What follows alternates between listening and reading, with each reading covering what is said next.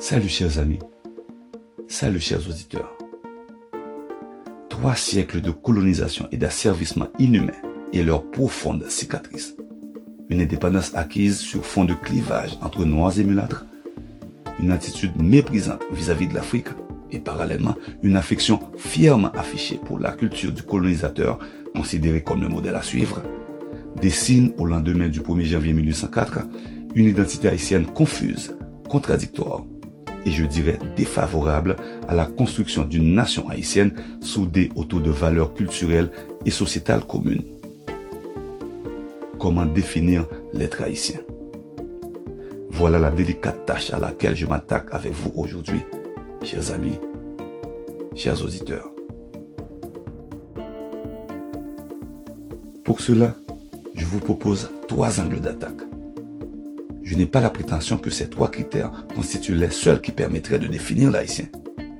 Mais je m'en tiendrai à eux, car ils me semblent bien pertinents et constituent des fardeaux de l'histoire et du passé qu'il faudrait à mon avis déconstruire. Il y aura d'abord l'apparence chez les haïtien, ce désir de projeter une image faussée de lui-même. Ensuite, le deuxième angle d'attaque abordera la cicatrice de l'esclavage qui permit à l'haïtien de passer du statut d'ancien esclave qu'il fut pendant trois siècles à nouveau maître qu'il deviendra après l'indépendance et le départ des anciens maîtres. Finalement, ce mépris de l'haïtien vis-à-vis de certains traits qui font partie du corps culturel du pays, de son pays. Sans vouloir me laisser piéger dans la généralisation, je pense que ces trois points forment un spectre qui a toujours menacé et qui menace encore le tissage socioculturel et la conception d'un système sociopolitique inclusif égalitaire. Je me défends ici de ne voir en laïcien qu'un être rongé par l'aberration, la contradiction et la négation. Toutefois, il me paraît important de proposer cette analyse de l'identité haïtienne.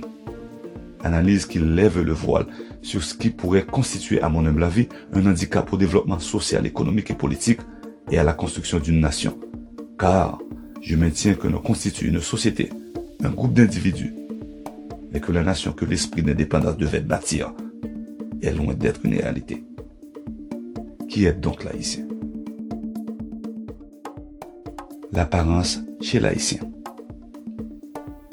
Alix Maton, auteur haïtien du livre La fin des baïonnettes, déclare, et je cite, Il est un trait commun à la plupart des haïtiens c'est cette hantise de sauver la face.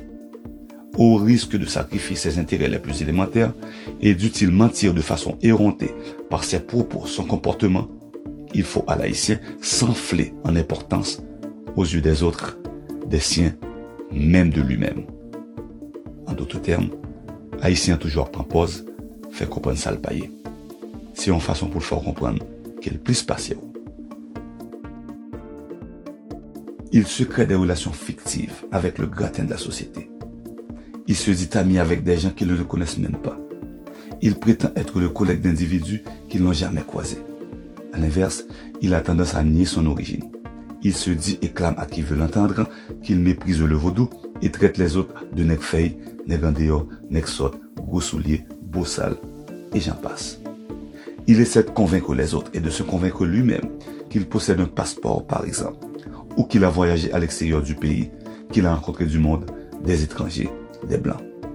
Il pense qu'il est apte à occuper n'importe quelle fonction dans la société sans en avoir les qualités ni les compétences requises. Par ricochet, il est donc incapable de féliciter les autres pour un talent qui lui fait défaut ou pour une réussite qui lui est inaccessible. La jalousie le mine. Il peut discuter et tenir tête à quiconque dans n'importe quel domaine dont il comprend à peine le sens. Du coup, il a peur de solliciter de l'aide et d'avouer son ignorance dans un domaine quelconque ou son incapacité à atteindre un objectif ou à réaliser un projet. Ses compatriotes le lui rendent bien en l'humiliant s'il n'est pas quelqu'un, s'il n'a pas fait d'études, s'il vient du pays en dehors, s'il a un accent différent de celui des gens de la ville, s'il n'a pas d'argent, s'il n'a jamais voyagé à l'extérieur du pays, s'il ne connaît personne. Bref, ce subterfuge dont il fait usage lui permet de ne pas perdre la face, même s'il doit perdre tout le reste.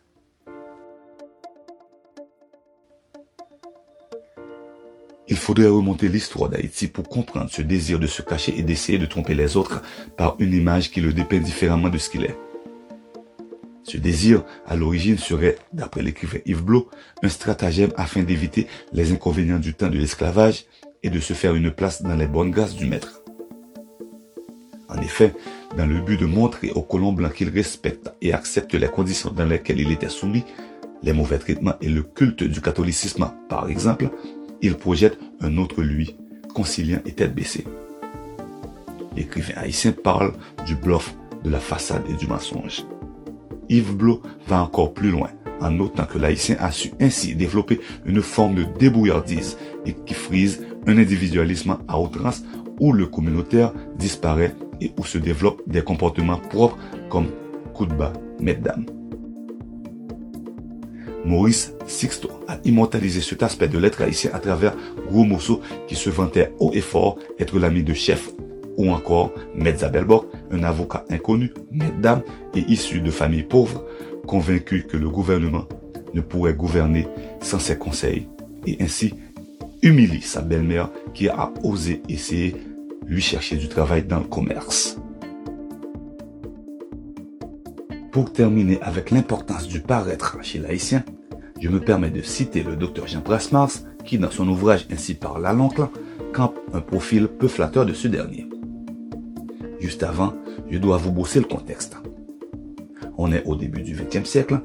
Aux yeux des anciens esclaves que sont les Haïtiens, l'Europe est synonyme de civilisation et de modernité. Le plus grand des ethnologues que le pays ait connu note dans son ouvrage que le mot africain est l'apostrophe la plus humiliante qui puisse être adressée à un Haïtien. Le docteur Jean Brasmas continue. À la rigueur, l'homme le plus distingué de ce pays aimerait mieux qu'on lui trouve quelques ressemblances avec un Esquimau. À l'époque, le terme Esquimau était courant et n'avait pas la connotation péjorative qu'on lui connaît aujourd'hui. Et je m'en excuse auprès du peuple inuit. Je reprends donc. À la rigueur, l'homme le plus distingué de ce pays aimerait mieux qu'on lui trouve quelques ressemblances avec un Esquimau, un Samoyed ou un Tungus plutôt que de lui rappeler son ascendance guinéenne ou soudanaise. Jean Brasmas conclut Quel peut être l'avenir? Quelle peut être la valeur d'une société où de telles aberrations de jugement, de telles orientations sont muées en sentiments constitutionnel. Qui côté nous aller si c'est comme ça nous penser et nous agir. Je me permets ici d'interpréter la conclusion du docteur Jean Mars. L'ancien esclave devenu maître. Commençons d'abord par une conclusion qui me saute aux yeux, à la lumière des analyses de spécialistes dans le domaine de l'histoire de l'esclavage dans les Caraïbes l'indépendance d'Haïti n'a opéré qu'un glissement vertical dans la hiérarchie sociale, politique et économique. Les colons français ont été délogés au profit d'une nouvelle élite composée d'anciens libres de couleur noirs et mulâtres. Dimitri Béchac analyse que le pouvoir de cette élite qui prit naissance avant la Révolution et s'affirma pendant la période révolutionnaire et après l'indépendance se fondait sur la possession de la terre et d'esclaves. Rappelons que des leaders noirs et mulâtres avant et après la Révolution, ainsi que les généraux à leurs soldats, étaient propriétaires de plantations et d'esclaves noirs. Cette bataille pour le sommet de la hiérarchie, toujours selon Dimitri Béchac, se jouait au niveau local et international par le biais d'alliances circonstancielles avec les puissances étrangères. Cette structure mentale persistante qui poussa l'haïtien, nouvellement indépendant, à remplacer le maître qui lui privait de toute dignité humaine, s'exposait dans divers domaines de la société. L'élite noire et mulâtre entendait régner sur l'île d'Haïti tout en étant de véritables étrangers dans son propre pays. L'élite mulâtre, par exemple, renforçait son pouvoir à travers des alliances matrimoniales endogames, je marié entre eux, ou cosmopolites, je avec étrangers. Car, nous dit Brenda Gale Promer, l'attaque d'un étranger provoquait des représailles et réclamations de dédommagement. Le prestige et la sécurité inhérents à la détention d'une nationalité étrangère contrastaient avec le risque de demeurer haïtien. Plus de 200 ans après l'indépendance, le schéma mental de l'élite haïtienne ne semble pas avoir évolué.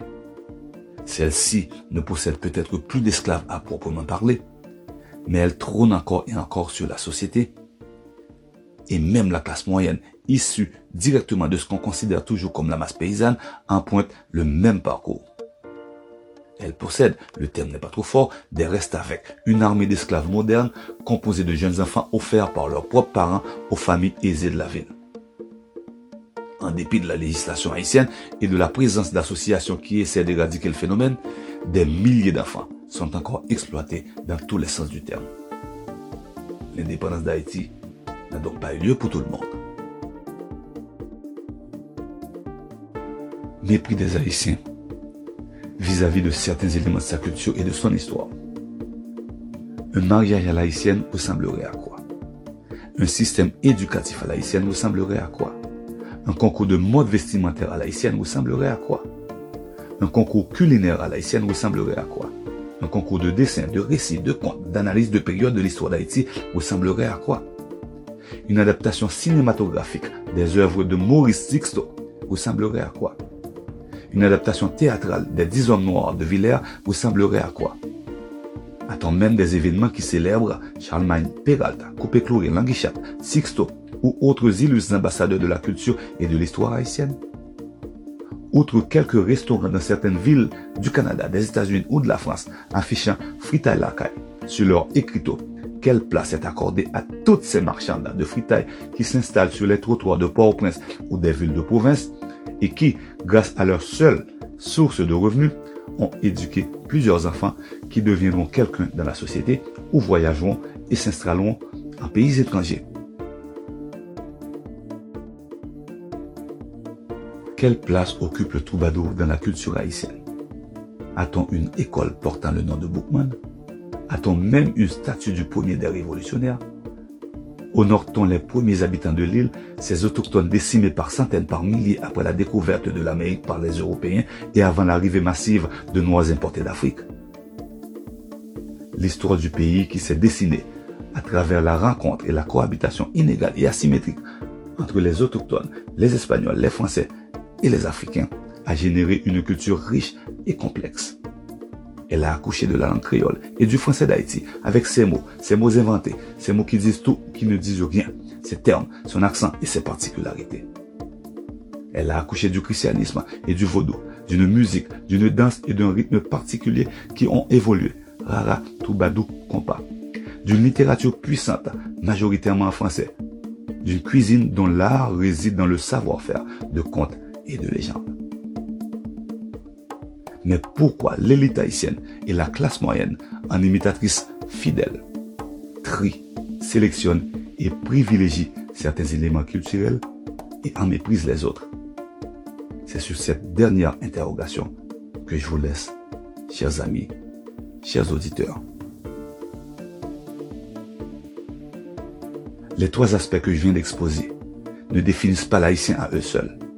Toutefois, ils invitent à mieux comprendre les cicatrices encore vivantes qu'ont laissé la colonisation de l'île par les Européens et l'esclavage qui y était instauré pendant près de 300 ans.